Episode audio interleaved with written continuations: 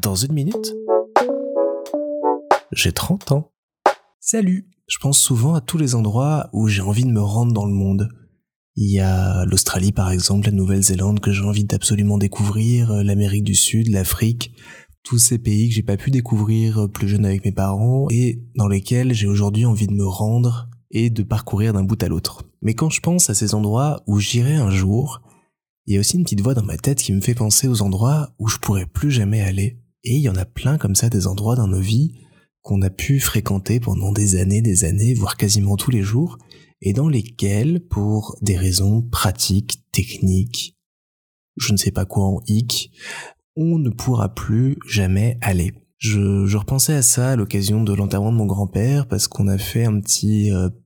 appelons ça pèlerinage,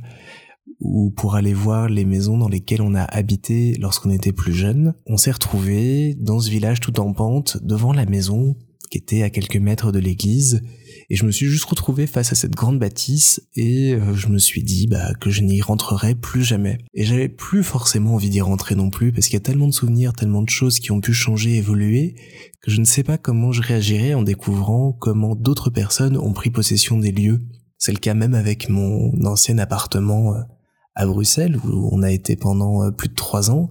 Et je sais que bah, cet endroit je pourrais jamais y retourner, je pourrais passer devant, mais je pourrais plus le louer, je pourrais plus y habiter, je pourrais plus y faire toutes les fêtes qu'on y a faites.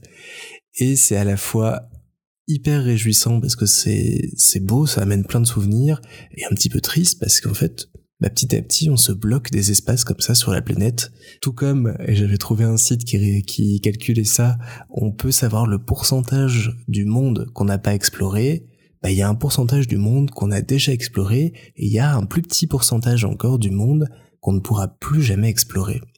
Je, je concède que c'est une rôle de, de réflexion, mais il y a plein d'endroits comme ça où, même au niveau du boulot, eh ben, il sera compliqué de retourner un jour c'est toutes les années notamment que j'ai pu faire euh, chez Canal+, bah, je pense pas qu'un jour maintenant, je retournerai dans les bureaux que j'ai fréquentés, j'y retournerai peut-être si le hasard ou la vie veut bien, mais j'y retournerai sans doute jamais avec les personnes que j'ai côtoyées là-bas, jamais avec l'âge que j'avais, jamais avec les intentions et tous les souvenirs que j'emporte avec moi en pensant à ces lieux. Ça me fait juste me rendre compte que pour chaque endroit dans lequel je ne pourrais plus aller, il y a un endroit dans lequel je vais aller, il y a un endroit que je vais découvrir, il y a un endroit qui, peut-être, va devenir un jour un endroit dans lequel je ne pourrai plus aller, mais en attendant, c'est une aventure de plus à vivre,